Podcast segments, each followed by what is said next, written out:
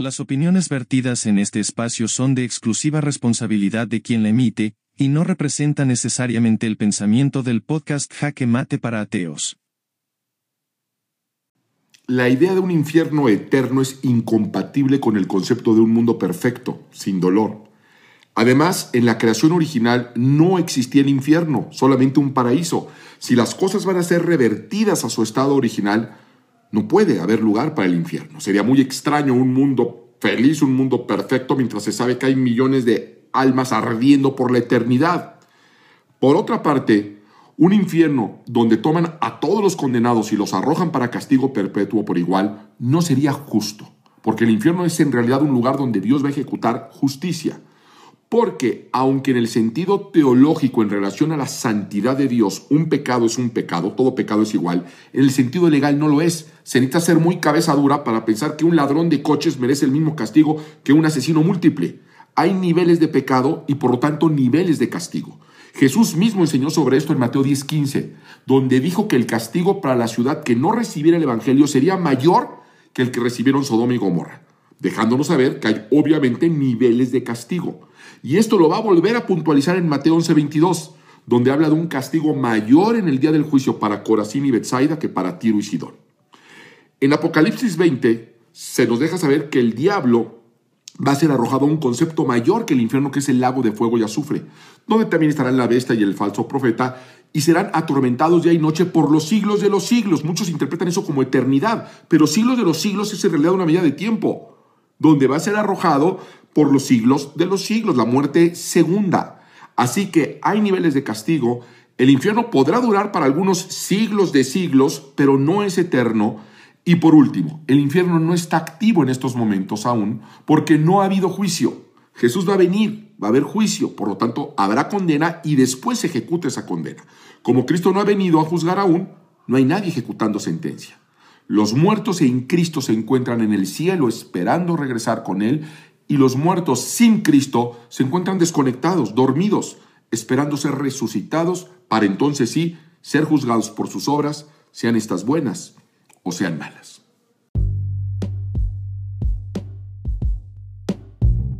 Hermano, a todas las personas que nos están escuchando, le damos la bienvenida eh, a este capítulo especial de Jaque Mate para Teos, en donde hemos podido eh, juntarnos. Hoy de forma presencial tenemos acá a nuestro invitado Luis Hidalgo, hablando de la doctrina del infierno. Muy bien, muchas gracias, buenas tardes, gracias por la invitación, hermanos, ha sido un placer poder compartir con ustedes. Estar listos para la enseñanza. Amén. Bienvenido, hermano, y por favor, eh, háblenos y enséñenos de la doctrina del infierno. Muy bien. Damos gracias a Dios porque disponemos de este medio como el canal eh, Aquimate para Ateos, podemos a través de la enseñanza de la palabra del Señor y también de otros eh, conocimientos, por supuesto, ir aprendiendo de lo que el Señor también nos quiere transmitir en esta hora respecto al infierno. Eh, sin duda que hay muchas dudas y damos gracias a Dios porque podemos disponer de este tiempo para poder eh, enseñar.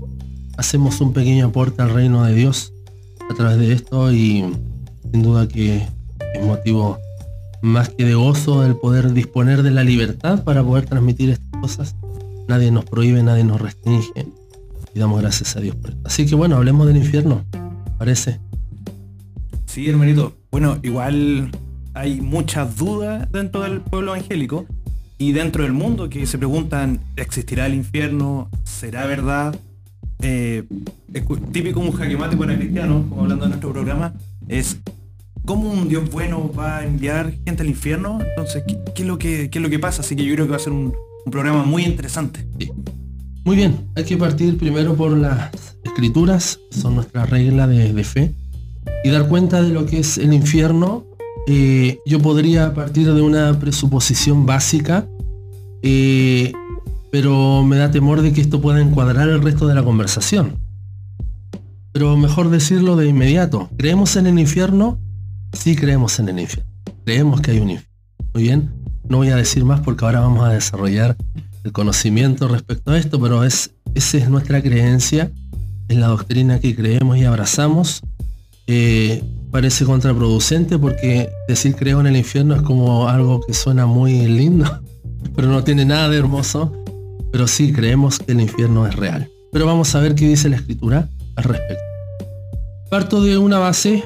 Eh, los que tienen sus Biblias pueden buscar ahí en Hebreos 9, 27, que considero lo personal como un versículo clave para, para poder desarrollar lo que es el infierno y dice así, Hebreos 9:27, les pido perdón por mi voz un poco gangosa, estoy saliendo de un resfrío toda esta semana, pero no importa, eh, seguimos, adelante. Dice así, Hebreos 9:27, no importa la versión que tenga, dice así, de, la de manera está establecido, de la manera que está establecido para los hombres que mueran una sola vez.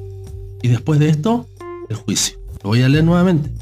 Y de la manera que está establecido para los hombres que mueran una sola vez y después de esto el juicio. Acá hay dos elementos muy importantes. Primero, si hay algo básico, amados hermanos, amigos que escuchan o curiosos que están ahí atentos a lo que va a decir este, este varón aquí frente a ustedes, con los hermanos conmigo presentes, es que eh, si hay algo, un elemento que da cuenta de nuestra condición de pecado, ese es la muerte.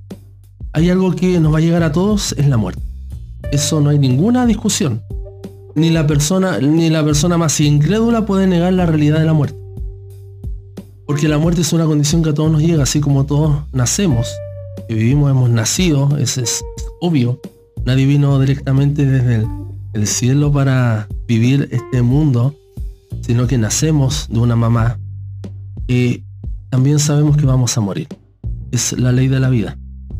Y saben ustedes, para los que escuchen y probablemente desconozcan eh, todo lo que hacemos, es a partir de la Biblia, somos eh, cristianos evangélicos, protestantes, esa es nuestra convicción. Creemos eh, que la condición de muerte es lo que la Biblia nos da cuenta de que somos pecadores. ¿Ya? Esto es importante. Esto es sumamente importante porque si alguien dice yo no he pecado, bueno, tienes que saber que vas a morir en algún momento. El motivo no lo sabemos, solo Dios lo sabe, eso aseguramos nosotros. A un accidente, alguna enfermedad, algunos murieron por COVID, algunos murieron, vimos tristemente ayer un accidente en Concepción, una micro, ¿no? Esas personas subieron a la micro y no sabían que iban a morir, minutos después es terrible, pero sabemos que en algún momento todos vamos a morir, todos. Hermanos, amigos, todos vamos a morir.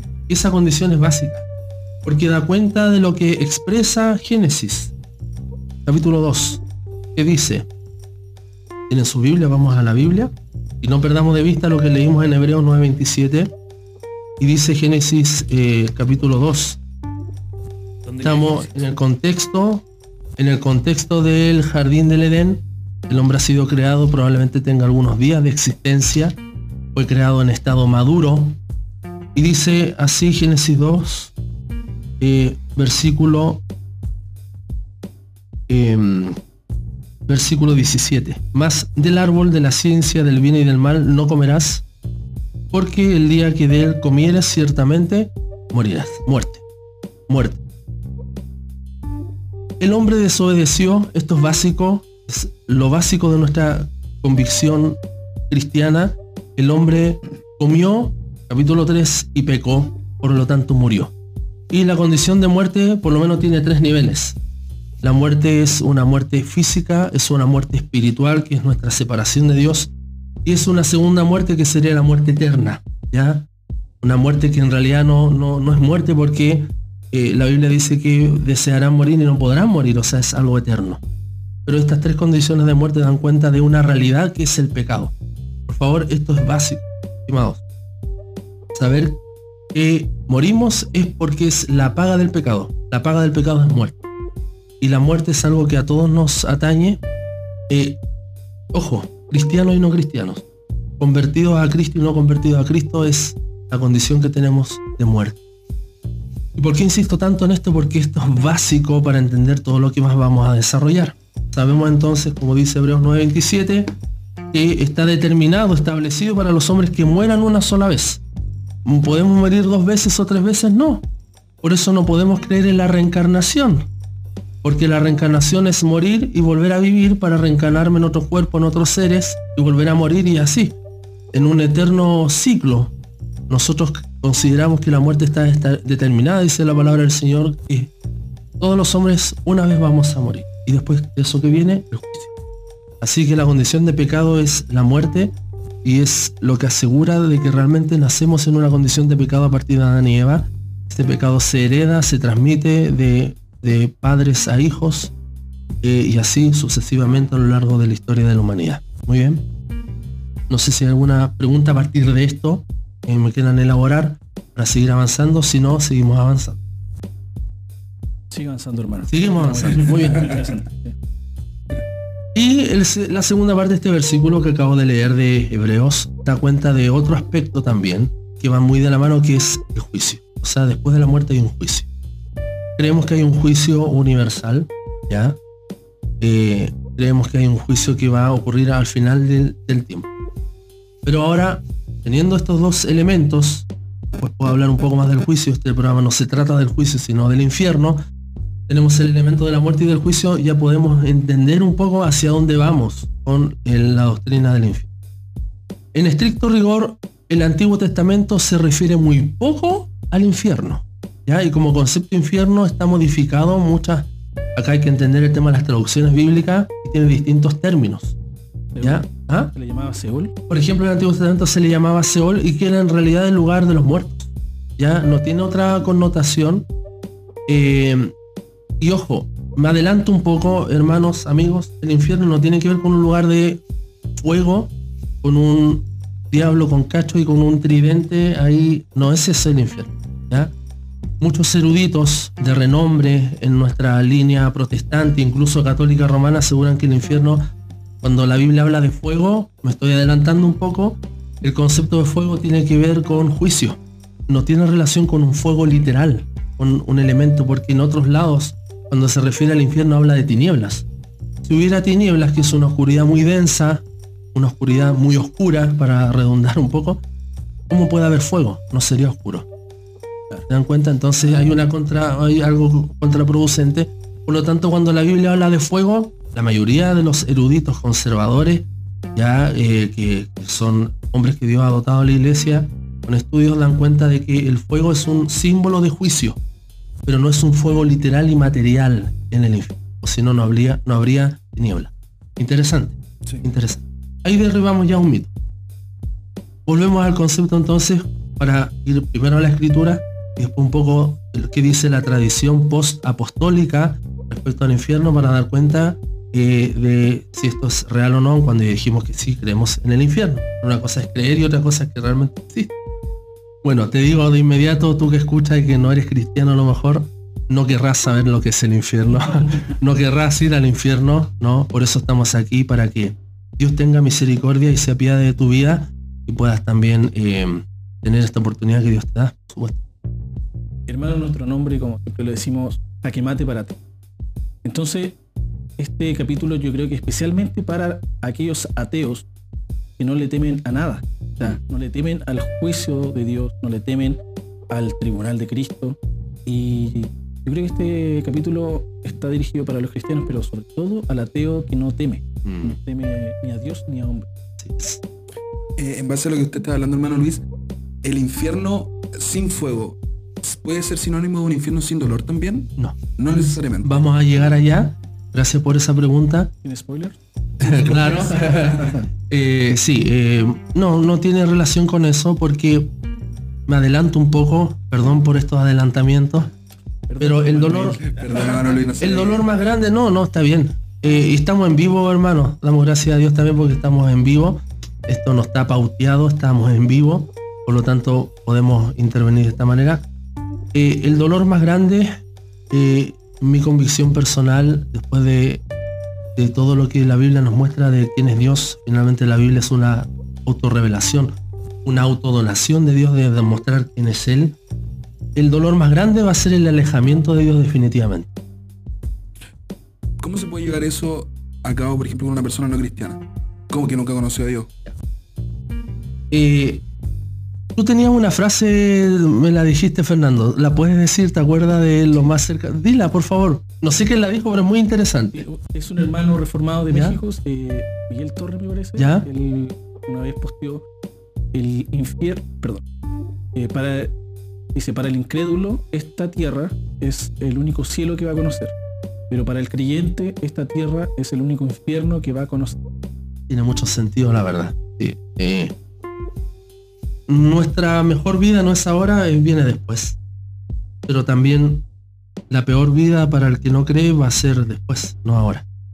Eh, Y al revés, nuestra peor vida es ahora. es ahora y no después. Después va a ser la mejor vida, por supuesto. En base a esto, hermanos, y, y uniendo un poco las preguntas, eh, podemos ver que el dolor más grande va a ser el alejamiento definitivo de Dios, porque de alguna manera Dios, en su soberanía y en su gracia eh, común, eh, Él hace salir todavía el sol sobre buenos y malos, hace llover sobre justos e injustos. Esto da cuenta de que Dios, a pesar de que la persona niega a Dios, ahí tenemos pasajes claves como Romano 1.18 en adelante, y la persona niega a Dios a sabienda, eh, niega la verdad de Dios a sabienda, de alguna manera Dios está presente eh, providencialmente en su creación y tiene misericordia del incrédulo y del impío. Aun cuando también vemos en la Biblia, en, Salmos, que Dios está airado con- contra el impío todos los días. Pero Dios le da vida todavía. O sea, cada bocanada de aire de ese impío es una muestra de la misericordia de Dios. Pero el infierno ya la presencia de Dios no va a estar. Y si es que está, porque algunos aseguran que la presencia de Dios va a estar, pero Dios va a estar como un testigo que está llevando a cabo su juicio. Su juicio. Bueno, no sé si me voy a desviar mucho o quizás no tiene nada que ver con, el, con lo que usted está tratando de explicar, pero es un poco lo que, lo que padeció Jesús en la cruz. Vamos a llegar allá también. sí. vamos a llegar ahí, vamos a llegar, ya vamos a llegar ahí, ya vamos a llegar ahí. Todo ansioso. Sí, sí. Vamos juntando varios elementos como se han dado cuenta. Por, por favor, si hay dudas, retroceda después, esto va a quedar creo grabado en las plataformas. Retrocede y en vuelve a escuchar, porque estamos construyendo ya lo que es la doctrina del infierno, no para recitarlo ni nada como algo doctrinal, como un credo en el infierno. No, no, no. Simplemente es para tener claro lo que es el infierno.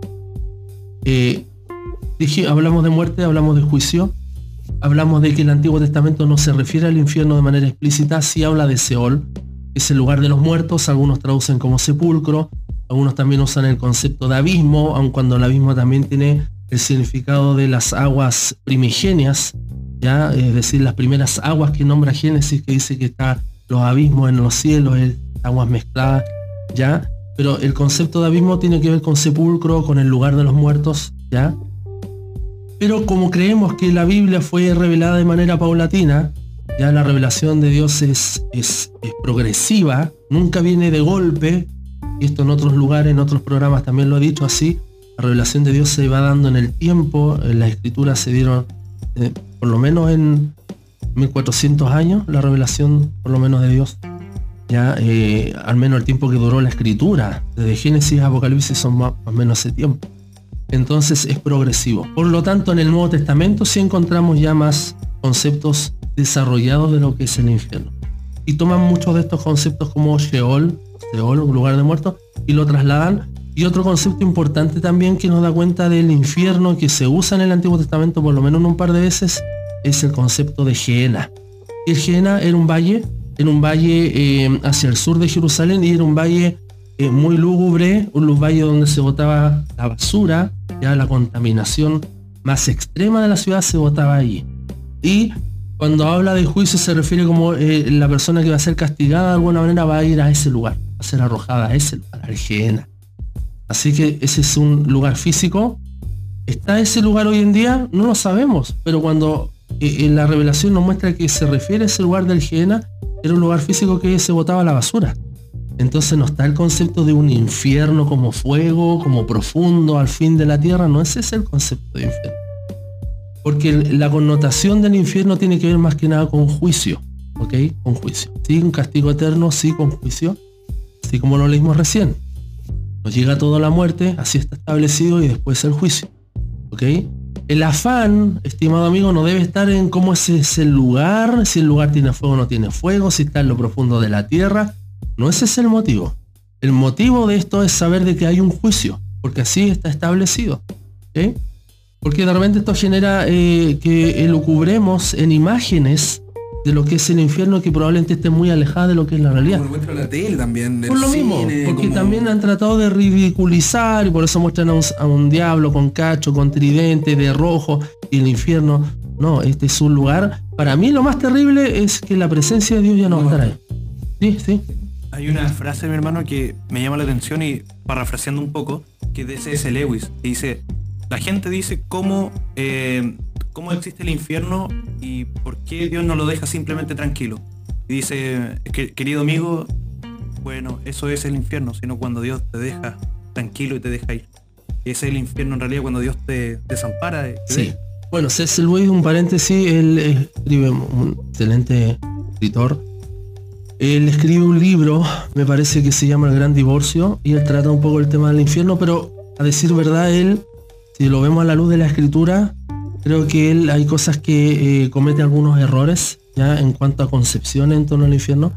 Eh, no digo que él es un pecador y él no, no, no, pero siempre hay algunas concepciones o figuras, como él era un, un literato de formación, algunas cosas. Lo mismo, no sé si conocen el, el- el poema La Divina, La Divina Comedia de Dante, también que trata de la realidad del infierno. Entonces, de repente se cometen ciertas imágenes y ciertos excesos que están muy alejados de lo que la Biblia dice. Ahora, en el- no, no, está bien porque muchos, por ejemplo, siguen a C.S. Lewis y no digo que está mal, o sea, él es un tremendo hombre que Dios usó con tremendo escrito, cierro paréntesis, pero de repente cometemos errores de, de lo que él... eh, ¿Por qué? Porque acá viene otro punto importante. El infierno debe ser eh, visto desde la perspectiva de la gracia de Dios. ¿En qué sentido? La religión bíblica es probablemente la única religión que trata de la gracia de Dios versus nuestro pecado. De que, eh, así como lo muestra el Antiguo Testamento, Deuteronomio 30, dice, te he dado a escogerle, dice el pueblo Israel, dos caminos. Escoge el bien o el mal. Si escoges el bien o el mal, la muerte, siempre hay esta dicotomía, ¿ya? ¿Por qué? Porque ese es el camino, es un camino, eh, camino angosto, un camino ancho. Ya, de hecho, los escritos posteriores a los apóstoles, por ejemplo, escritos como eh, la Didache, nos muestra siempre el concepto de dos caminos, un camino angosto, un camino ancho. O sea, siempre hay esto. Pero no debemos ver el infierno como algo igual al cielo, como que son dos, eh, pienso yo en una imagen, dos paralelos, ya como están igualados, no. O sea, el cielo realmente es mucho más majestuoso y lo cubre todo, porque en el fondo el, mal es una ausencia de bien. Ya no podemos considerar el mal como igual al bien, o como una lucha entre el yin y el yang. Ya como son dos cosas iguales, Satanás está con Dios. Hermanos, Dios es poderosísimo, todopoderoso, omnisciente, omnipresente y todo lo demás, tres veces santo. Lo que ocurre con el mal es, eh, de alguna manera, en- en los misterios de Dios, en lo que vemos revelado, Dios permite, eh, eh, Dios permite el mal porque es una ausencia de bien. Ahora, con esto no quiero cometer ningún error y quiero que escuchen bien. Cuando vemos el infierno debemos verlo a la luz también de lo que es la gracia de Dios y nuestra condición de pecado. ¿Ya? ¿En qué sentido? En el sentido de que nosotros eh, se nos ha dado una libertad, nosotros creemos en el libre albedrío. Creo yo que para lo único que no tenemos libre albedrío, nos muestra la Biblia, es para escoger nuestra salvación. Pero sí tenemos libre albedrío, no somos robots. No es un determinismo, no es un fatalismo.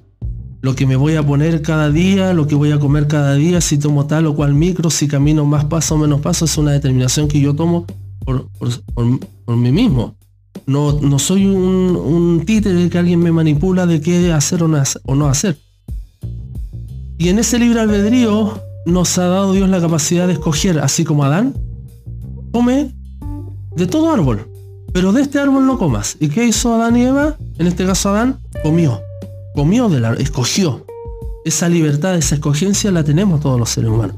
Por lo tanto, como el ser humano siempre escoge mal, ya a partir de Adán, peor todavía porque viene nuestra condición pecaminosa, en esa escogencia es que nosotros debemos merecer un castigo. Y es en base a ese castigo que nosotros somos juzgados. Es decir, nuestro juicio es en base al pecado que cometemos. ¿Ya? Yo escuché una frase, bueno, es bíblico, pero una frase de Sukel Michelén, él dice, nosotros somos salvos por gracia, pero somos condenados por nuestras obras. O sea, el castigo por nuestras obras. Por nuestras obras vamos a ser castigados. Algunos preguntan, ¿seremos castigados por no haber escuchado el Evangelio? Probablemente no. Pero eso no te quita que vas a ser juzgado por la revelación general de Dios. Romanos 1.18 en adelante, léalo por favor, no lo vamos a leer ahora por el tiempo. Pero da cuenta de que Dios se ha revelado en todo lo creado, que la, la, la suficiencia de la revelación de Dios en la creación es suficiente para condenar. No para salvar, pero sí para condenar. Claro. Entonces nadie tiene excusa. Romanos 1, 18 en adelante hasta el capítulo 2, no hay excusa. No hay excusa. Ya, entonces, en base a eso es que nosotros debemos considerar de que el infierno es, es, es algo necesario y esto nos muestra realmente un Dios de amor que nos está advirtiendo en su palabra que si nosotros no vamos a Él, a través de Cristo, en arrepentimiento y fe, vamos a ir al infierno.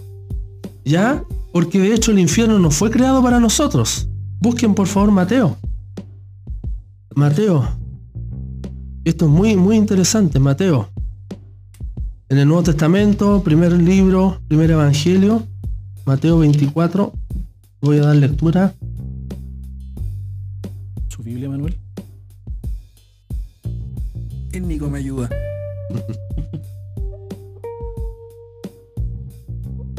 Su espada. 25-41. Mateo 20. Dice Mateo 25-41, entonces dirá también a los de la izquierda, esto lo dice Jesús, cuando se encarnó estuvo acá en su ministerio terrenal, apartados de mí, malditos, al fuego eterno preparado para el diablo sus ángeles. ¿Para quién fue preparado el fuego eterno? Para el diablo y sus ángeles. En, en estricto rigor, el infierno, porque fuego eterno es otro concepto para referir a lo mismo, insisto, más que pensar en un lugar físico, hermanos, amigos que escuchan, tenemos que remitirlo al concepto de juicio. Y el juicio más severo va a ser la ausencia de Dios en la eternidad. Ya no va a haber capacidad de pedir perdón a Dios cuando ya seamos juzgados definitivamente, porque la presencia de Dios ya no va a estar ahí. Es ahora la oportunidad de salvación, es ahora el día de salvación. Y acá dice que fue preparado qué cosa? ¿Para quién? Para los ángeles. Para, él fue preparado el, el, infierno. Entonces, seguimos eh, complementando estos conocimientos. ¿Mi hermano? Dígame. Un paréntesis. Sí, sí. Al decir fuego eterno ya deja por evidente que ya el aniquilacionismo, o sea que todas las almas van a ser aniquiladas en el lago de fuego de azufre, entiendo que es, así lo señalan. En este versículo ya es eterno, es un castigo. Eterno. Es un castigo, eh, castigo eterno, exacto. Es un castigo eterno. De hecho, Isaías 66 también dice el gusano que no muere. O sea, Eso también lo menciona. exacto, entonces esto da cuenta de que hay algo eterno. Desearán morir y no podrán morir. No es un aniquilacionismo, como dijo el hermano, que muchas posiciones que los establecen. Incluso dentro del cristianismo también algunos dicen que, bueno, se acaba la vida acá, morí sin Cristo, morí nada más. Y los que somos salvos moraremos con el Señor y podremos tener la capacidad de esa visión beatífica del Dios Trino eternamente y le adoraremos, pero el que no va a morir, va a ser aniquilado. No, la eternidad es tanto hacia la vida eterna como hacia la muerte eterna. Ya no hay aniquilacionismo, ¿ok? Por eso te digo, no te afanes tanto, tú que escuchas, con saber lugar o cómo es, no querrás ir ahí, estimado, no querrás ir ahí. Así que otros también establecen, por ejemplo, Daniel 12.2, no sé si alguien lo quiere leer de mis amigos que están aquí, Daniel 12.2. Yo veo que Nico tiene cara de leer. Daniel, do- Daniel 12.2. ¿Y con esos lentes? Sí, sí. Era de Mateo. Daniel 12.2. ¿Qué dice? Dice, y muchos de los que duermen en el polvo de la tierra serán despertados, unos para vida eterna y otros para vergüenza y confusión perpetua. Interesante. El concepto que ocupa Daniel, y como les dije en el Antiguo Testamento, hay muy poca alusión como a lo que conocemos como infierno. Se habla de Sheol, se habla de Geena, de este valle. Pero acá añade otro aspecto también la revelación, ya en Daniel, y dice que en el fondo el castigo, en contraste con la vida eterna, va a ser qué cosa? Una vergüenza perpetua. Vergüenza. Vergüenza, vas a ser avergonzado. ¿Ven cómo vamos entendiendo que es más allá de un lugar de fuego que están todos gritando? Es una vergüenza eterna. Y no digo que esto va a ser menos que lo, que lo otro, que la imagen que tenemos del infierno, porque esto va a ser peor. Una oscuridad, una tiniebla, la presencia de Dios no va a estar ahí. No va a haber capacidad de arrepentimiento y una vergüenza eterna. ¿Hay algo peor que eso? Seguimos avanzando. La parábola del rico Lázaro, ya entramos más o menos en el Nuevo Testamento para ir avanzando. Eh, es, genera un debate porque la parábola del rico, eh, del rico y el Lázaro lo han escuchado, ¿no? Eh, algunos dicen que no es parábola, otros dicen que sí es parábola, y los que dicen que no es parábola en el fondo es porque da una descripción de lo que es el, el infierno. Pero, Porque Jesús no utilizaba eh, las parábolas nombres, no personificaba las. Pero también genera debate, Sí. genera debate. Yo me inclino con que sigue siendo una parábola, pero ya nos muestra un aspecto distinto que en el mismo lugar, ahí pareciera que hay una diferencia entre los que están en el seno de Abraham, que esto da cuenta también de la promesa de los patriarcas, que en ti serán benditas todas las familias de la tierra, ¿no? Y están resguardados de alguna manera. Y está también ya el, el lugar donde está este rico deseando, sufriendo, pidiendo agua, ¿no? Entonces ya esto nos da también una descripción gráfica de lo que puede ser, pero sigue siendo eh, un lugar que para los judíos ellos tenían la idea, el Sheol es un lugar de muerte, ya un lugar, un sepulcro, eh, el lugar donde la muerte reina. Si ese es el punto, la muerte reina. Piensa que después Cristo, con su sacrificio, lo que hace es vencer el dominio de la muerte. ¿Ven el contraste? Porque Él es vida. Yo soy el camino, la verdad y la vida. Por lo tanto, si la muerte es nuestra condición de pecado, nuestro castigo por el pecado, y la condición que arrastramos desde Adán hasta el día de hoy, lo que hace Cristo es todo lo contrario. Y ya vamos a ver que después el credo de los apóstoles es del siglo III o IV, o el credo romano también como algunos le llaman, que fue una construcción que se hizo en los siglos a partir de mm, la creencia que se hacía o eh, esta catequesis que se hacía para los que se iban a bautizar. El credo dice que Jesús descendit ad inferas o infernas, o sea, Jesús desciende a los infiernos. ¿Habían escuchado eso? ¿Ya? Pero muchos después cambiaron el concepto de infierno, no negando la realidad del infierno, pero dando cuenta de alguna manera de que eh, em, el concepto de infierno fue reemplazado también por sepulcro. O sea, muerte, un lugar de muerte. ¿Ya? Eh, pero es interesante que esto muestra también otra realidad, el descensus ad inferas o infernas de Cristo, nos muestra cómo Él en su encarnación llega hasta lo más bajo de la humillación. Y dentro de ese descenso, Él asciende y ascendemos todos con Él en esta redención definitiva. Habían algunos que hablan que cuando Jesús bajó al infierno, sino que bajó, bajó a predicar. Claro, algunos dicen- creen eso. También que, genera debate si Él predicó o no. Probablemente eh, que la gente que había muerto antes de Cristo supone que no tenía salvación, entonces era como la forma en que Jesús bajó al infierno, Sí. a un infierno eh, en donde les predicó la salvación eterna y los que creyeron fueron salvados, me imagino. Esto genera debate todavía. Eh, yo me inclino por la. eh, yo me inclino viéndolo de un punto de vista cristológico cuando me adelanté un poco, un poco. Es que esto nos muestra cómo Cristo se humilló hasta lo sumo. Se humilló hasta lo último. Viviendo hasta los dolores de la muerte. ¿Ya? Y proclamó victoria. Si lo vemos desde la perspectiva que algunos padres de la iglesia lo establecieron así, lo que se llama el Christus Victor, mostrar la muerte de Cristo no como en sí dolor, cuando lo fue, sino como la muerte de Cristo habiendo la encarnación completa, ya, encarnación, nacimiento, vida y muerte, la encarnación completa debe ser considerada como un aspecto de la salvación, no solo la muerte en la cruz, ven la cruz como el clímax, como la victoria de Cristo, Cristo es victor, no en sí símbolo de dolor, como que aquí se acabó todo, está todo mal, todo lo contrario, aquí está todo bien porque Cristo ya murió, cumplió su obra meritoria, redentora. Entonces el descender a los infiernos, de hecho hay un hermoso, eh, una hermosa lectura, si me permiten leer en un texto litúrgico que se usa en la liturgia de las horas, que se lee muchas veces los sábados santos, no, la iglesia protestante mayormente no lo hacen, esto es de otras tradiciones cristianas, pero dice así este texto litúrgico. A propósito de Jesús y Adán, dice, la liturgia, continuando en la línea simbólica de los textos anteriores, relaciona a Jesús con Adán. Y dice así, un gran silencio envuelve la tierra, un gran silencio y una gran soledad. Un gran silencio, porque el rey se ha dormido en la carne y ha despertado a los que dormían desde antiguo. Dios ha muerto en la carne y ha puesto en conmoción al abismo. va a buscar a nuestro primer padre, como si éste fuera la oveja perdida. Quiere visitar a los que viven en tinieblas y sombras de muerte. Él es al mismo tiempo Dios e Hijo de Dios, va a librar de sus prisiones y de sus dolores a Adán y Eva. El Señor teniendo en sus manos las armas vencedoras de la cruz, se acerca a ellos. Al verlo, nuestro primer padre Adán, asombrado por tan gran acontecimiento, exclama y dice a todos, mi Señor esté con todos. Y Cristo, respondiendo, dice a Adán, y con tu espíritu. Y tomándolo de la mano, lo levanta diciéndole, despierta tú que duermes, levántate de entre los muertos, y Cristo será tu luz. Esto es precioso.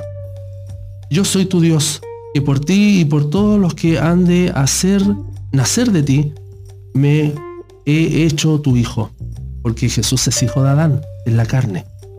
Y ahora te digo que, tengo el poder de anunciar a los que están encadenados, salid, y a los que se encuentran en tinieblas, levantaos.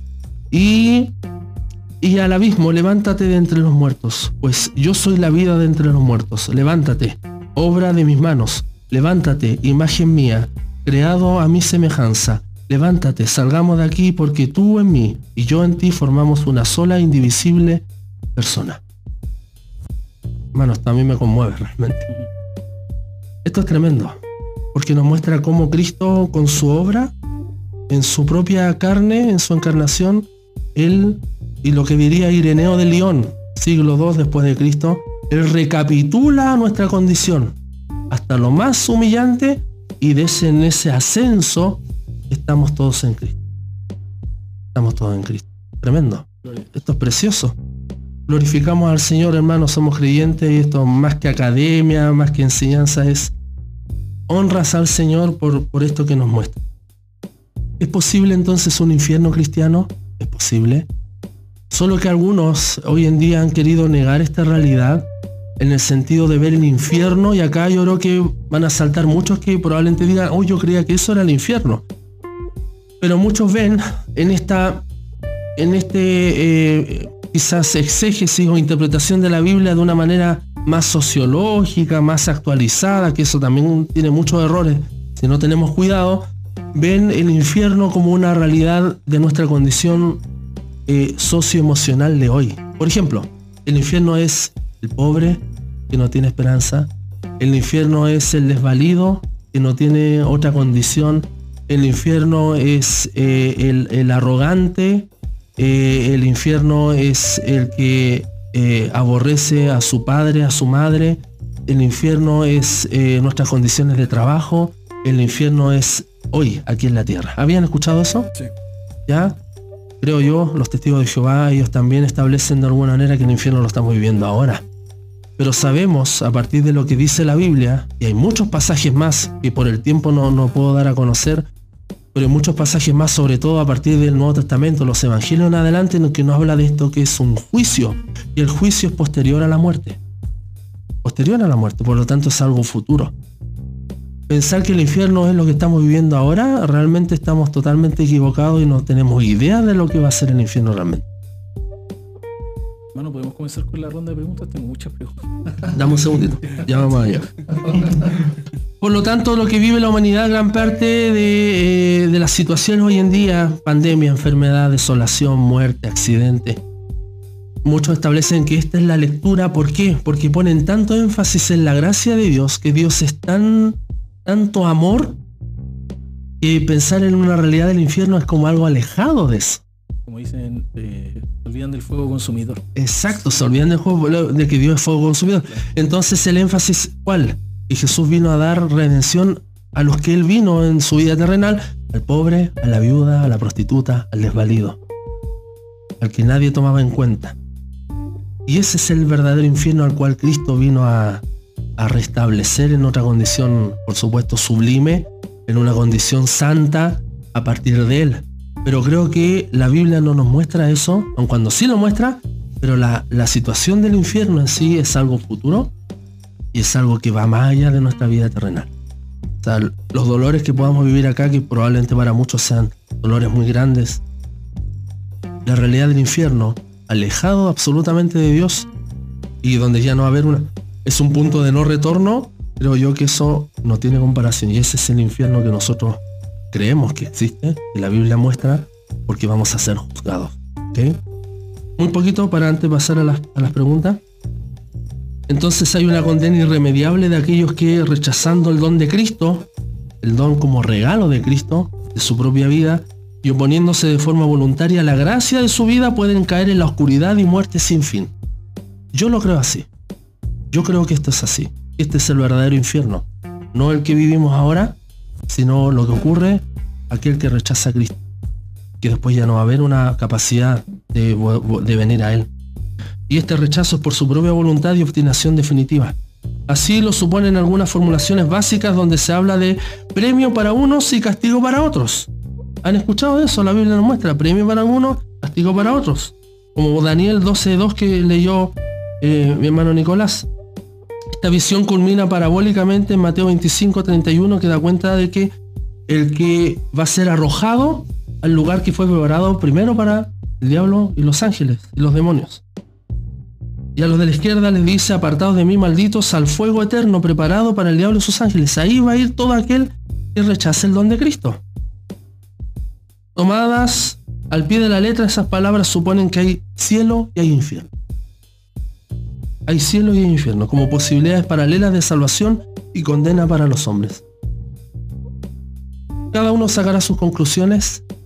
Por supuesto ahora vamos a, a poder eh, responder algunas preguntas pero considero yo que la realidad del infierno es, tal, Y después de las preguntas, me gustaría leer algunos eh, escritos posteriores a la Biblia que dan cuenta cómo los padres de la iglesia, por ejemplo, siglo 2, 3, 4 después de Cristo, dan cuenta de lo que era el infierno realmente, no porque lo vivieron, sino por la convicción que ellos tenían de lo que es el infierno.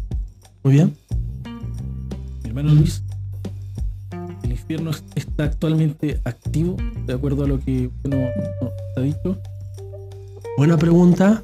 Eh, no... ¿Qué pasa con, mm. la persona que no creyó en Jesucristo y murió eh, dos días atrás? ¿Dónde está esa, alma? Surge una doctrina que se llama el estado intermedio y el estado intermedio da cuenta de alguna manera de qué pasa con el que muere ahora.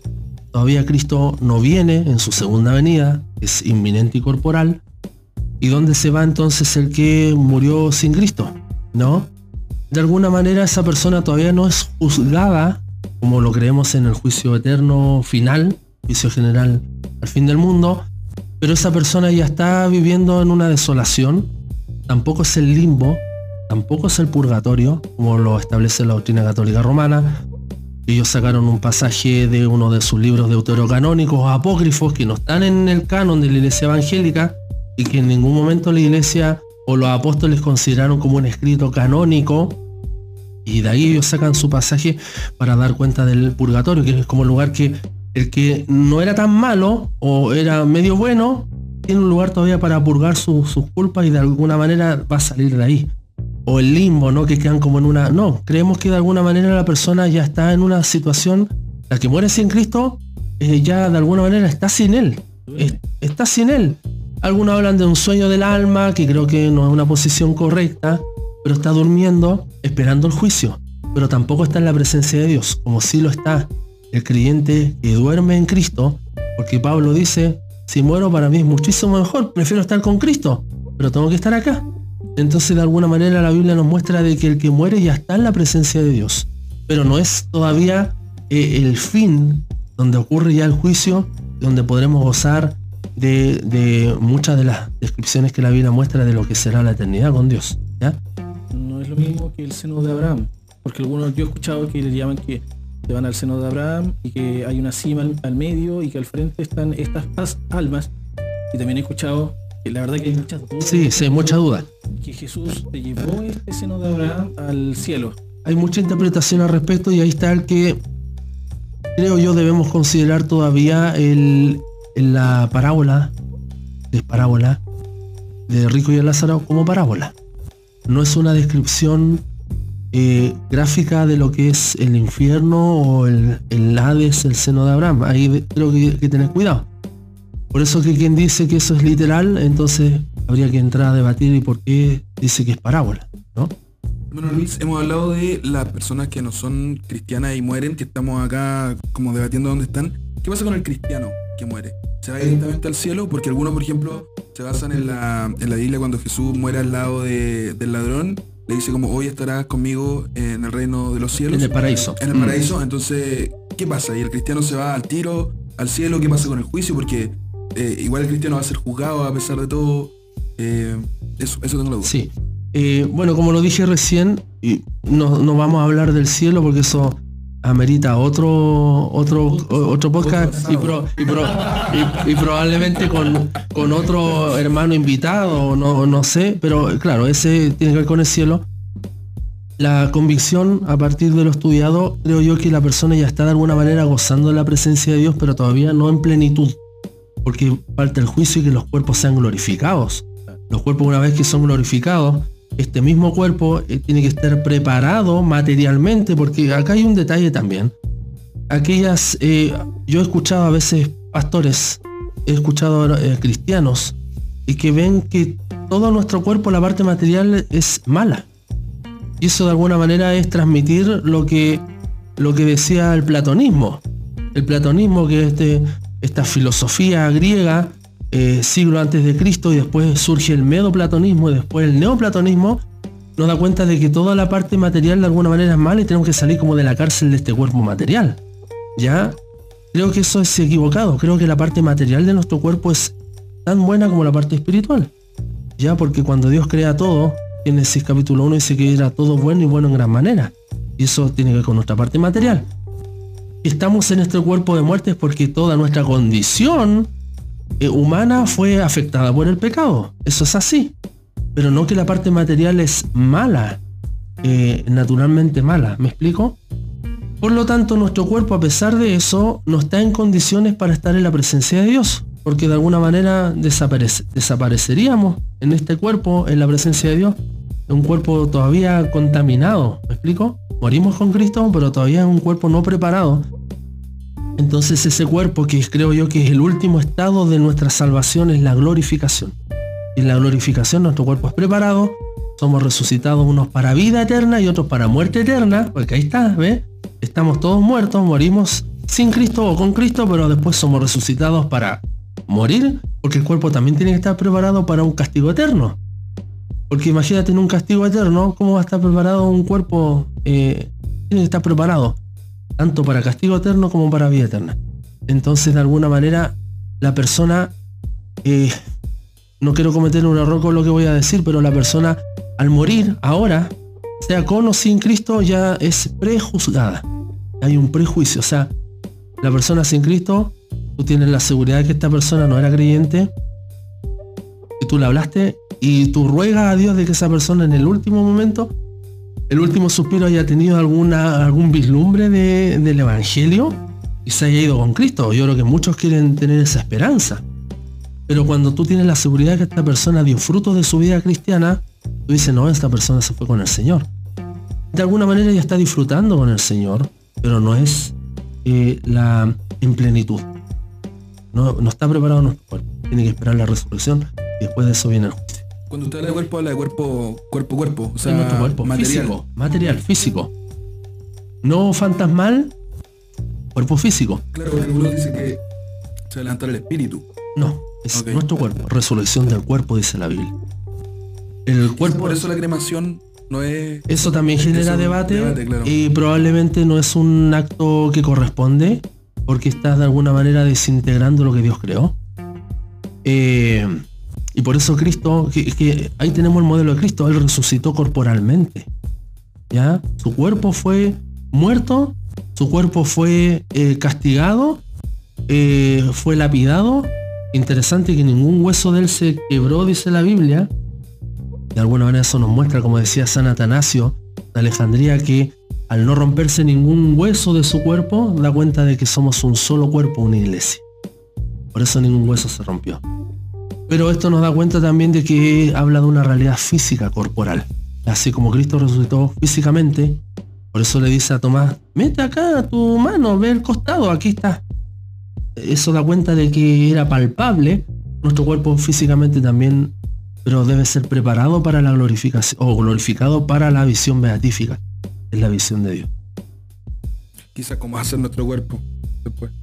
No querrás saberlo. Sí, porque es imposible saber. ¿Pero hay estudios con respecto a eso? No, no, Ah, eso ya es, alguna idea acá. Pero un poco abstracta quizás. tengo la convicción de que sí vamos a mantener nuestra identidad y que nos vamos a poder reconocer los santos. Mira, ahí está Fernando. Mira, está Nicolás. Eh, porque fuimos hechos de imagen y semejanza, pero nos fuimos hechos en serie. ¿Dónde está Manuel? Mi hermano me echó el infierno al tiro. Pero nuestro, o sea, es que nuestro cuerpo es, es único. No, sí, entiendo, entiendo el Entonces, mantenemos nuestra, nuestro aspecto Aquí está. Pero como te digo, esto no, no, no amerita un estudio más profundo. Pero mi convicción es que sí, nuestro cuerpo es glorificado. Que yo lo había escuchado, hermano, la verdad. Sí, Para ser sincero, interesante. había escuchado con respecto a, a que el, como que el cuerpo va, se tiene que preparar para un castigo o una salvación eterna. No lo. Así es. Bueno, ahora lo aprendiste, sí, gracias, hermano. ¿Alguna pregunta más? No sé cómo estamos en el tiempo. Sí, yo tengo, más preguntas. que- A ver. Es de la misma. Si se pueden responder, las respondemos. Sí, yo me quiero ir al libro de Eclesiastes, del predicador de Salomón. Por ejemplo, voy a leer eh, un poco, porque son varios versículos que lo van comentando, pero están en Eclesiastes 9. Dice, este mal hay entre todo lo que se hace debajo del sol, que un mismo suceso acontece a todos y también que el corazón de los hijos de los hombres está lleno de mal y de insensatez en su corazón durante su vida y después de esto se van a los muertos. Luego dice, aún hay esperanza para todo aquel que está entre los vivos, porque mejor es perro vivo que los muertos. Pero los que viven saben que han de morir, pero los muertos nada saben, ni tienen más paga, porque su memoria es puesta en olvido. Luego habla un poco de- del amor, que se disfrute la vida, y termina, dice, en el 10, todo lo que te viniera a la mano para hacer, hazlo según tus fuerzas, porque en el Seol a donde vas no hay obra, ni trabajo, ni ciencia, ni sabiduría. Mm. Hay un... eh, estamos hablando del Antiguo Testamento, el Seol. ¿Ha cambiado algo de ahora y los muertos eh, olvidan? ¿Cómo, ¿Cómo lo vamos a entender hoy? Es que el? Seol en el Nuevo Testamento se le denomina el mismo concepto Sheol o Seol en hebreo, en el mismo, el mismo concepto que se traduce ya en el griego o se usa en el griego ya en el Nuevo Testamento como Hades. El lugar, el lugar de los muertos, sí, lugar de los muertos. Solo que como explicaba en esta revelación progresiva, se, van a- se van añadiendo, se va construyendo el concepto de eh, el- el, eh, como la muerte como algo ya eh, que, que es escatológico, en el sentido de escatológico me refiero a los eventos futuros, que va a haber un juicio. Por eso Jesús lo dice. O sea, va a haber un, va a haber un, el, el- que muere sin Cristo eh, para vida eterna o condenación eterna. Apartados de mí, malditos, para el, el fuego, ¿no? En el Geena, en este lugar de basura. Ya esto va dando una connotación distinta de eh, simplemente decir el lugar de los muertos, como el Sheol o el Hades, sino algo más allá, ¿ya? Eh, no sé si hay otra pregunta. Sí, y los muertos, ejemplo... No, no quiero usar un ejemplo. no quiero usar a Manuel de ejemplo. Un inconverso. Un inconverso muere. Eh, olvida cómo es su memoria. Eclesiastés dice que no se acuerda de nada. Su memoria es puesta en olvido. ¿Lo podemos tomar que es así o como usted dice una, una revelación progresiva? Eh, buena pregunta. Mira, no, no tendría un- una respuesta acabada al respecto. Eh, considero yo, como Dios es justo, y considero yo como la oferta de salvación está dispuesta, por eso tenemos que predicar el Evangelio, que esa es la gran comisión, Claro. es que eh, la persona va a estar consciente tanto de la realidad de la vida eterna, que comienza ya con nuestra conversión a Cristo. En Juan 17.3 dice de que esta es la vida eterna, que te conozcan a ti, el único Dios verdadero, y a Jesucristo a quien has enviado. La vida eterna comienza ahora. Eh, estamos conscientes después de nuestra situación eterna, ya sea en el cielo o en el infierno. Va a estar la persona consciente. Porque creo que Dios es justo. Imagínate si pensamos que la persona murió sin Cristo, pero va a estar como durmiendo y soñando que va a ser castigada. ¿Sería No justo? va a saber, claro, no va a saber por qué es castigado. Exacto. Exacto. Y la última pregunta antes de que pasen los chicos. Cuando habla Jesús que iba a ser el lloro y crujir de dientes. ¿Está bien el crujir de dientes de odio, así como de rabia? No, o yo creo que- dolor? No, es dolor. Yo creo que, que hay que tener cuidado con algunas imágenes literales que se van ocupando y que dan cuenta de, de graficar el dolor. El dolor y la desolación. Pero eh, eh, pensar que esto va a ser así como literal, ah, van a crujir los dientes, es que hermano, el dolor va a ser tan intenso, me imagino yo, no estar en la presencia de Dios, no tener oportunidad para nada más, que no solo te van a crujir los dientes, te va a crujir todo el cuerpo. Es que eso es. Y el gusano, cuando refiere... No, lo mismo, son figuras. Son figuras. De hecho, Job también dice, soy gusano. Entonces, es un símil de mostrar lo indignos que somos y que eso de alguna manera grafica eh, eh, tanto el gusano, por decir algo como nosotros, eh, no vamos, vamos a desear la muerte y no vamos a poder eh, morir. Vamos a estar siendo castigados. Mira, la Biblia, si tiene lápiz y papel, voy a nombrar algunos versículos que les puede ayudar para eh, ir viendo, viendo justamente los aspectos que habla la Biblia respecto a, a cuando se refiere al infierno, a este juicio, a este castigo. Por ejemplo, él habla del alma que sufre, esto está en Mateo 10, 28. Tome, nota, si tiene para anotar algunos versículos, habla de los falsos profetas y diablos serán arrojados a dónde? Al lago. Apocalipsis 19, 20, 20, 10. Compañía de impíos, también es otro concepto que refiere a lo mismo, Proverbios 5, 5. Cuerpo que sufre, Mateo 5, 29. Demonios confinados en el infierno hasta el día de juicio, segunda de Pedro 2, 4. Ya cuando habla de castigo eterno, eh, Mateo 25, 46, fuego consumidor, Isaías 33, 14, fuego eterno, Mateo 25, 41, fuego que nunca se apagará, Mateo 3, 12, fuego y azufre, Apocalipsis 14, 10, horno de fuego, Mateo 13, 42, lago de fuego, Apocalipsis 20, 15, llamas eternas, Isaías 33, 14, esforzarse por salvar a otro del, en este caso del infierno, es Judas 1.23, por ejemplo. El impío es llevado al infierno, Salmos 9.17. ¿Ya? Esto es para dar cuenta de algunos como sinónimos de que todo apunta a lo mismo, a una realidad escatológica, y como partí con Hebreos, por eso partí con ese versículo Hebreos 9.27, que dice de que está determinado, establecido para el hombre que muera una vez, y de ahí que viene juicio. Y todo lo que hemos hablado del infierno tiene relación con este aspecto. Con este aspecto. La muerte y el juicio. La muerte y el juicio. Si me permiten, quiero leer algunos, em, algunos pasajes muy interesantes. Bueno, no, todos estamos a tiempo. No tenemos tiempo, la verdad, hermano. ¿Ah? No tenemos tiempo. Ah, vamos a seguir. Sí, ya. o sea, de hecho, la verdad Está que empezando. eh, quizás si queda muy largo, incluso podríamos dividirlo hasta en dos partes, así que no se preocupe por el tiempo. Muy bien. Por ejemplo, miren lo que dicen algunos de los... Mire, partimos con la Biblia. Estuvimos en la Biblia, la Biblia dándonos cuenta de esto, porque no podemos construir, este es un principio, construir una teología sin la Biblia. ¿Estamos de acuerdo? No podemos construir una teología, una doctrina sin la Biblia. Y en la Biblia partimos, y por supuesto esa es nuestra regla. Pero también después de la Biblia hay una tradición eclesiástica, hombres que Dios usó, escritores eclesiásticos, obispos que de alguna manera fueron manteniendo la doctrina post-apostólica, ¿ya? Y por ejemplo uno de ellos, Ignacio de Antioquía, eh, dice en su carta a los Efesios, una carta preciosa, ¿ya? Si no la han leído, léala. Ignacio de Antioquía, esto por lo menos en el año 130 después de Cristo, dice así, respecto al infierno. Hermanos míos, no os engañéis, los adúlteros no heredarán el reino de Dios. Pues si los que obraron esto según la carne murieron, cuánto más si corrompe en mala doctrina la fe de Dios por la que Jesucristo fue crucificado. Este, por ser impuro, irá al fuego inextinguible, así como el que escucha. Por esto el Señor tomó un ungüento sobre su cabeza para inspirar a la iglesia en corrupción. No os unjáis con la fétida doctrina del príncipe de este mundo. ¿Cuál es el príncipe de este mundo? El diablo. Para que no os lleve cautivos lejos de la vida que os ha sido propuesta como recompensa. ¿Por qué no somos todos prudentes después de haber alcanzado el conocimiento de Dios que es Jesucristo?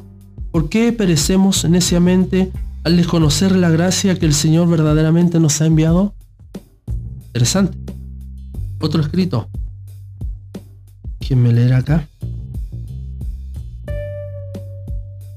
Mm. Dice Atenágoras. Él es uno de los, de los padres apologistas griegos. Ya, este en su escrito alegación en favor de los cristianos dice así. Porque si creyéramos que no hemos de vivir más que la vida presente, cabría sospechar que pecáramos sometidos a la servidumbre de la carne y de la sangre, o dominados por el lucro y el deseo, pero sabiendo como sabemos que Dios vigila nuestros pensamientos, nuestras palabras de noche como de día, y que Él es todo luz y mira aún dentro de nuestro corazón, creyendo como creemos que salidos de esta vida viviremos otra mejor, a condición de que permanezcamos con Dios y por Dios inquebrantables y superiores a las pasiones con alma no carnal, aún en la carne, ¿eh? aún en la carne, lo que hablamos recién, sino con espíritu celeste o cayendo con los demás, o cayendo con los demás nos espera vida peor en el fuego, porque Dios no nos creó como rebaño o bestias de carga de pasto y solo para morir y desaparecer. Con esta fe decimos, no es lógico que nos entreguemos voluntariamente al mal y nos arrojemos a nosotros mismos en manos del gran juez para ser castigados. Ustedes ven, esto es, son lindos pensamientos y escritos, ¿no? ¿Tiene relación con lo que la Biblia manifiesta? Absolutamente. ¿Me permite leer otro? Gregorio de Niza. Gregorio de Niza, uno de los padres capadocios, siglo III, cuarto, perdón, después de Cristo.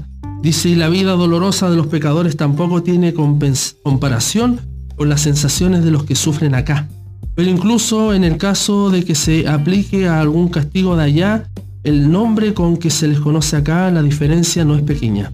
Efectivamente, al escuchar la palabra fuego, has aprendido a pensar algo distinto del fuego de acá, porque en él se encuentra una cualidad que no hay en este. Aquel efectivamente no se extingue, mientras que este de acá puede ser extinguido por los múltiples medios que enseña la experiencia, y la diferencia es grande entre un fuego que se extingue y otro que es inextinguible por tanto es otro y no el mismo que el de acá. Esto da cuenta de que el infierno no es acá, es un fuego inextinguible después. Y ya sabemos que el fuego también es ocupado como un concepto de juicio, no algo material ni literal. Y también cuando uno oye la palabra gusano, a propósito del concepto que hablamos recién, que por la semejanza del hombre no se deje arrastrar a pensar en este animalito terrestre, porque la añadidura del calificativo eterno supone que se ha de pensar en otra naturaleza diferente de la que conocemos. O sea, esto habla de la realidad eterna. ¿Puedo leer uno más? hermano, por favor. el martirio de Policarpo, Policarpo de Esmirna, uno de los mártires más sublimes que tuvo la iglesia primitiva, dice eh, eh, en uno de sus escritos, fijándome en la gracia de Cristo, despreciaba los tormentos terrenos, librándose del castigo eterno, por medio de una hora. El fuego de los crueles verdugos les era indiferente, pues tenían ante sus ojos el escapar del fuego, eterno que nunca se apaga, y contemplaban con los ojos de su corazón los bienes que aguardan a los que sufren pacientemente, los cuales ni el oído oyó, ni el ojo vio, ni al corazón del hombre subieron. Pero el Señor se los mostró a ellos, porque ya no eran hombres, sino ángeles. Igualmente los que fueron condenados a las fieras, esto está hablando de su martirio, es un testimonio respecto a él en su martirio, soportaron terribles sufrimientos tendidos sobre las conchas marinas puntiagudas y atormentados con diversas clases de suplicios, para que, a ser posible, el tirano los indujese a la apostasía por medio de un tormento constante. Discurso a Diogneto, una carta a Diogneto también del primer eh, siglo II, perdón, después de Cristo. Dice así, entonces estando en la tierra contemplarás que Dios ejerce su gobierno en los cielos. Entonces comenzarás a hablar los misterios de Dios. Entonces amarás y admirarás a los que son torturados por no querer negar a Dios. Entonces condenarás el engaño y el error del mundo, cuando conozcas la vida verdadera del cielo, cuando desprecies lo que aquí parece ser la muerte, lo que aquí parece ser la muerte cuando temas la verdadera muerte reservada a los condenados al fuego eterno, castigo definitivo de quienes les sean entregados. Entonces admirarás y considerarás bienaventurados a quienes soportan el fuego terreno por causa de la justicia, cuando conozcas aquel fuego. Tremendo el testimonio, es idéntico al escritural y por eso damos gracias a Dios porque el infierno sí es real. Eh, vamos a entrar en las preguntas, pero ya he contestado varias, hermanos, la verdad. Muy bien. Así que vamos a ver, por ejemplo, una que no, que no hemos tocado. Habla sobre que si en el infierno van a ser todos condenados por igual. Porque si en un infierno, donde toman a todos los condenados para castigo perpetuo por igual, no sería entre comillas justo. Entonces, ¿por, qué el infierno es un lugar donde... Ah, porque el infierno es un lugar donde Dios ejecutará su justicia. Sí. Una buena pregunta. Eh, la Biblia nos muestra probablemente que el pecado es pecado. Ya Santiago dice que el que viola un punto de la ley en definitiva viola todo el resto de los mandamientos. Pero también pareciera que hay grados de castigo. ¿Ya? Y la Biblia nos muestra, por ejemplo, Jesús, cuando ve a Jerusalén, y dice, es probable, ¿no? Dice que en el día del juicio habrá más misericordia para Sodoma y Gomorra. Lo tenemos acá. Exacto, que para Jerusalén, porque ellos han rechazado. Si miren, el, finalmente el, el castigo o el, el- la convicción que yo tengo es que la blasfemia contra el Espíritu Santo es el rechazo a Cristo. Porque el Espíritu nos está de alguna manera empujando a Él a través del mensaje del Evangelio, a través de su creación, de lo que Él es, lo que Él ha revelado de sí mismo, y el rechazo de plano de Cristo y el pisoteo de su sangre y de toda su obra meritoria, ese es el castigo ya, o sea, es el pecado más grande que podamos cometer. El rechazo de Cristo. Porque es- que le negó ya fue condenado. Exacto, de todo, 17. exacto. Porque ya ha sido condenado, dice, ya ha sido condenado de alguna manera. eh, nadie podrá llegar al infierno y decir, Señor, por tu culpa yo estoy acá. Yo estoy acá porque rechacé tu oferta de salvación. Entonces, de alguna manera vemos que hay grados de castigo y ahí Jesús mismo da cuenta de que va a haber más misericordia para Sodoma y Gomorra que para Jerusalén. Eh, así que es probable que hayan grados de castigo, pero eso no, no significa que en el cielo van a haber castigos. En el cielo ya no hay pecado. Hermano Luis, en la creación original, ¿no existía el infierno? Eh, buena pregunta. Creo que no. Creo que no. No existía el infierno. Porque todo lo que hizo Dios era bueno, bueno en gran manera. Y es probable que en algún punto del capítulo 2 de lo que tenemos como, como escrituras, ¿no? Que es la palabra de Dios, en algún punto del capítulo 2 ocurre la rebelión satánica y angelical. Eh, para llegar al 3 ya Satanás poseyendo a una serpiente de manera corporal, tentando a la mujer. Entonces, todo lo que él creó, Dios, termina el capítulo 1, dice, era bueno y bueno en gran manera. Por lo tanto, no era creación original de Dios el infierno por Interesante eso, hermano, porque siempre creí que la caída de Satanás a la tierra había sido antes de la creación de No. No, porque todo fue hecho bueno. Algunos creen en una generación preadámica, creo que eso es cerrado. Algunos creen en una revelación en, el- en lo que se llama la teoría del abismo, eh, teoría del lapso. La teoría del lapso va desde el versículo 1 al versículo 2. Vamos a Génesis 1. Lo estamos alargando un poco. Pero bueno, pedimos perdón a los hermanos si están muy bien. Dice Génesis 1.1, en el principio creó Dios los cielos y la tierra. Y la tierra, versículo 2, estaba desordenada y vacía. Algunos hablan de la teoría del lapso, ya que hablan de que entre el versículo 1 y el versículo 2, por decir versículo, piensen que la revelación original, Dios nos dijo versículo 1, versículo 2. El, el, exacto, es una sola narrativa, ¿no? Usando hombres, una sola narrativa. Pero entre el versículo 1 y 2 hay un lapso porque dice que después la tierra estaba desordenada y vacía. En el fondo, ahí ocurre la revelación satánica y es Satanás quien desordena. Creo que no, no, eso no tiene sustento. Al- ¿Puedo hacer una pregunta?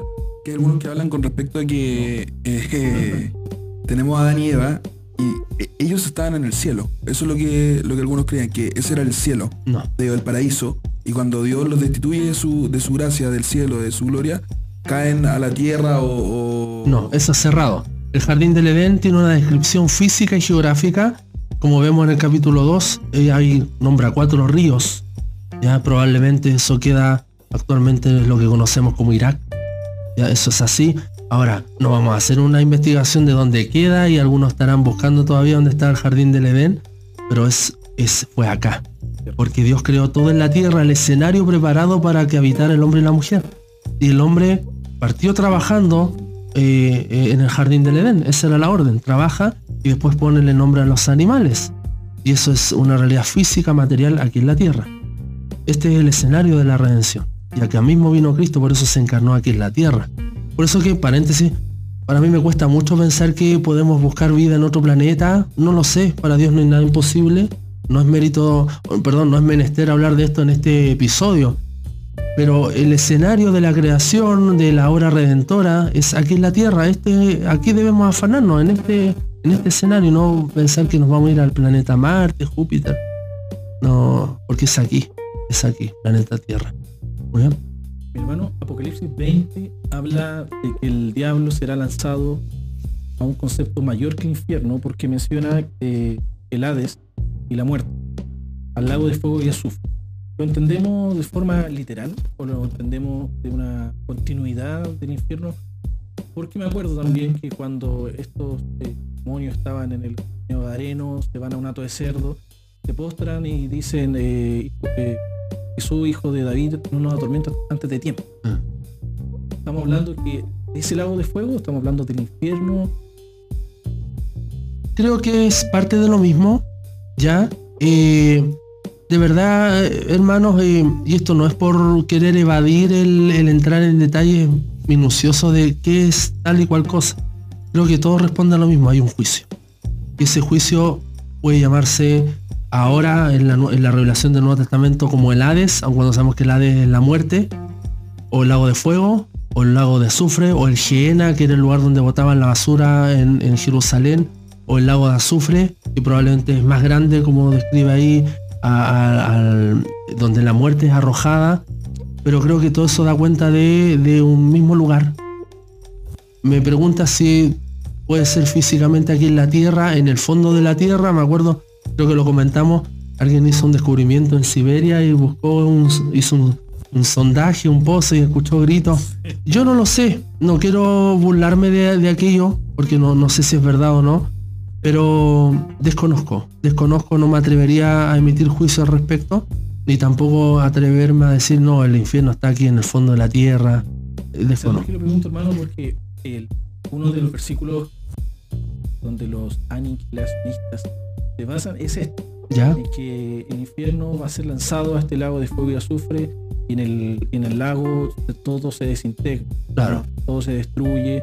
Entonces, estamos hablando o sea, ¿se, puede tomar como que se va a aniquilar o, no? ¿O está, está, mal ese concepto? Es un buen argumento y puede ser muy bien... Em, puede provocar hasta en algunos, eh, oye, esto tiene sentido, ¿no? Puede persuadir a más de algunos y decir, oye, ¿verdad? Mira, que te va a desaparecer. Eh, yo tomo, siempre digo, cuando uno interpreta ciertos pasajes debe hacerlo de manera canónica, es decir, considerando toda la escritura. Y ya vemos que el hombre cayó en pecado y que la paga del pecado es la muerte y que después se añada esto que hay una eternidad en el corazón del hombre, ¿ya? Eh, Eclesiastés también lo dice, Eclesiastés capítulo 7 me parece, hay una eternidad, Dios ha puesto eternidad en el corazón del hombre, pero esa eternidad está dispuesta o preparada o para vivir con Dios eternamente o para perecer eh, eh, eternamente en, en, el castigo, en el juicio. Entonces siempre habla de eternidad, eternidad. Entonces para mí es muy difícil pensar en un, en algo que se acaba. El concepto por los siglos de los siglos. Eh, bueno, ahora no lo escuchamos, pero vamos a colocar el audio del, de, este pastor, donde dice que por los siglos de los siglos habla de una medida de tiempo, que no, está hablando de una eternidad. ¿Cuál es el concepto correcto? Eh, buena pregunta. Mm, yo creo que por los siglos de los siglos, eh, conforme a la interpretación que uno puede hacer, yo no me atrevería a establecer alguna temporalidad. Para mí siglo de los siglos es una hipérbole necesaria decir que es algo eterno. O sea, exacto, siglo de los siglos, como decir mucho más que, más. Eh, no, no puedo limitar. porque eso sería empezar a limitar y establecer eh, crono- cronologías de todas las cosas. Por ejemplo, cuando viene Cristo. Eh, y si la Biblia me habla de eternidad, eternidad es que no tiene fin. ¿Ya? Eh, entonces, eh, no, no, no, no, no, no tengo otra respuesta al respecto de eso del siglo de los siglos. Para mí es eterni- eternidad. No sé, los hermanos que escuchan los amigos podrán tener otra, otra interpretación, pero para mí eso es eternidad. Eternidad. ¿Qué, ¿Alguna pregunta?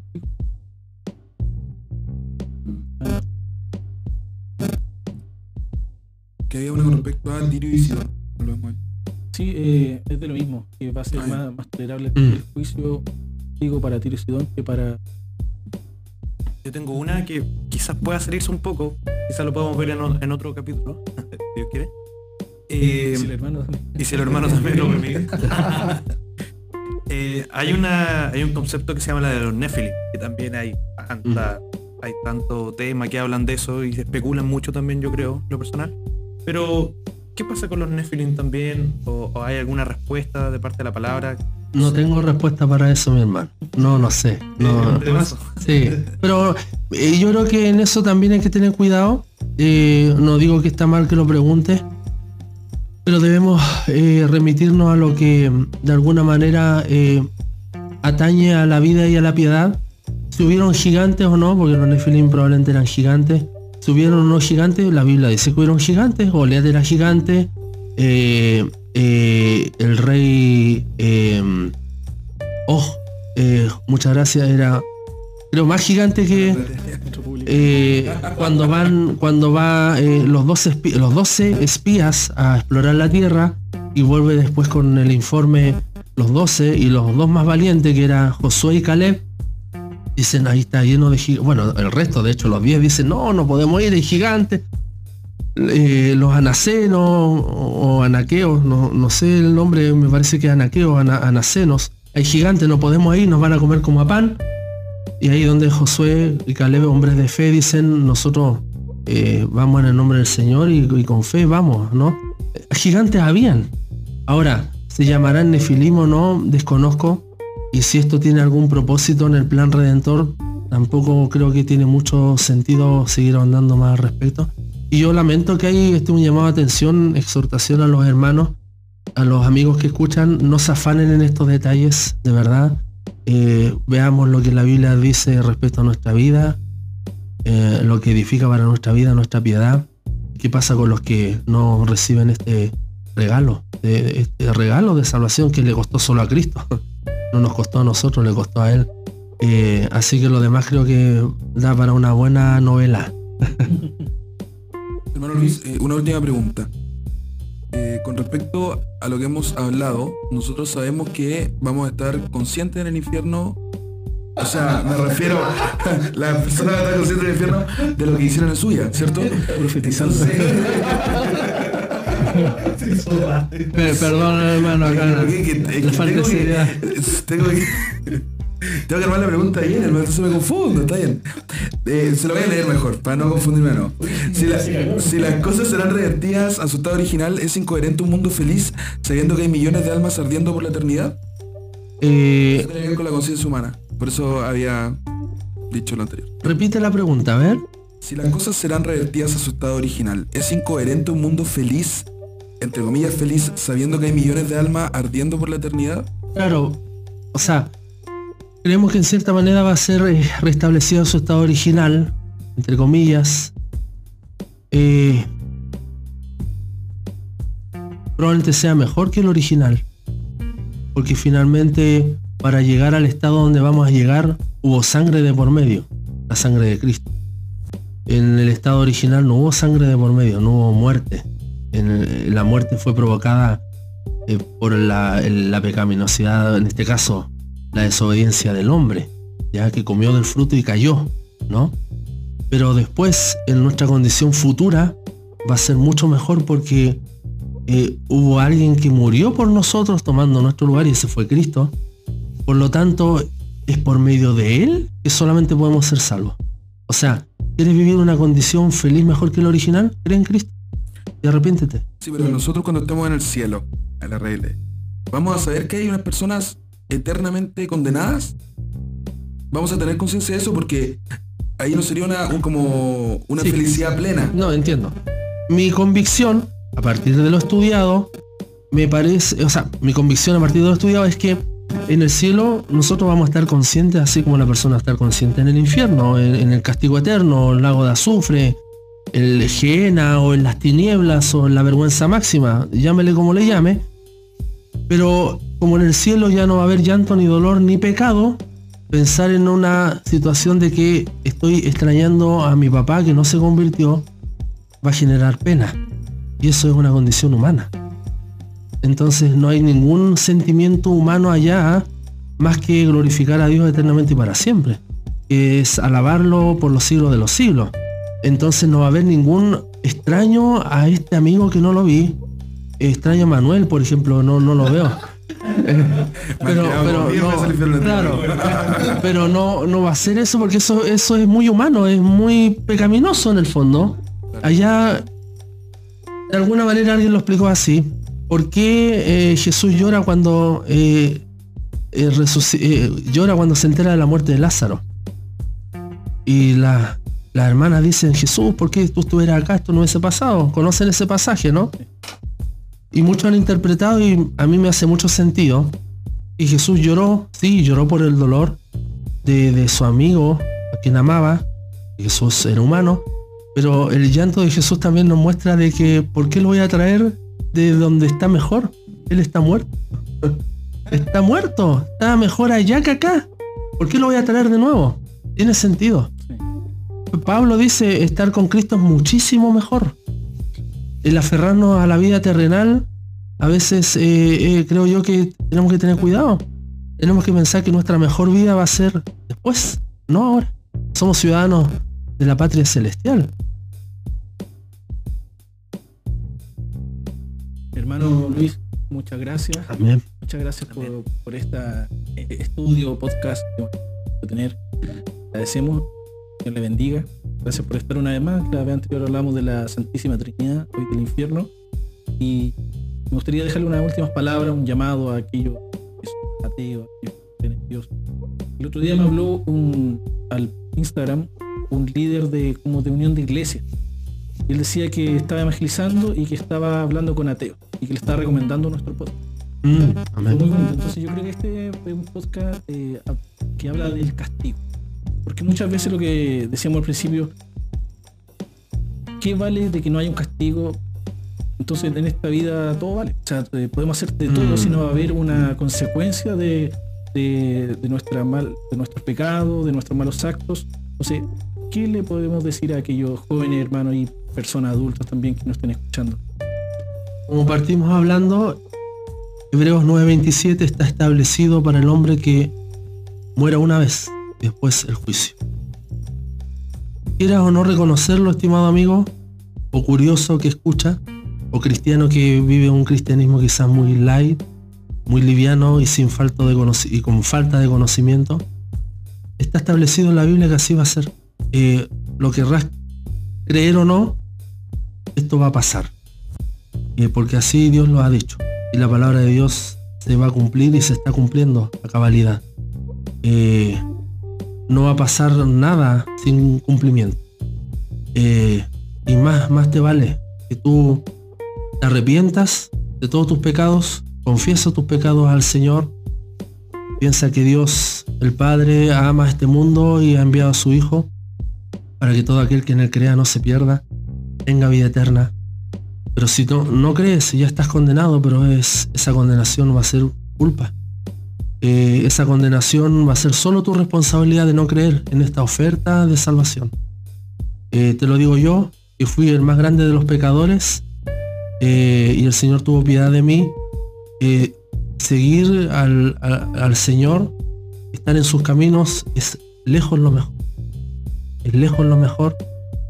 No hay ninguna cosa mejor que estar con Cristo y creen en un Dios trino y uno, Dios Padre, Hijo, Espíritu Santo, y el Espíritu Santo nos muestra a Cristo, nos eleva a Él, nos señala el camino, nos muestra en su palabra cuál es eh, eh, eh, la manera de obedecer sus mandamientos.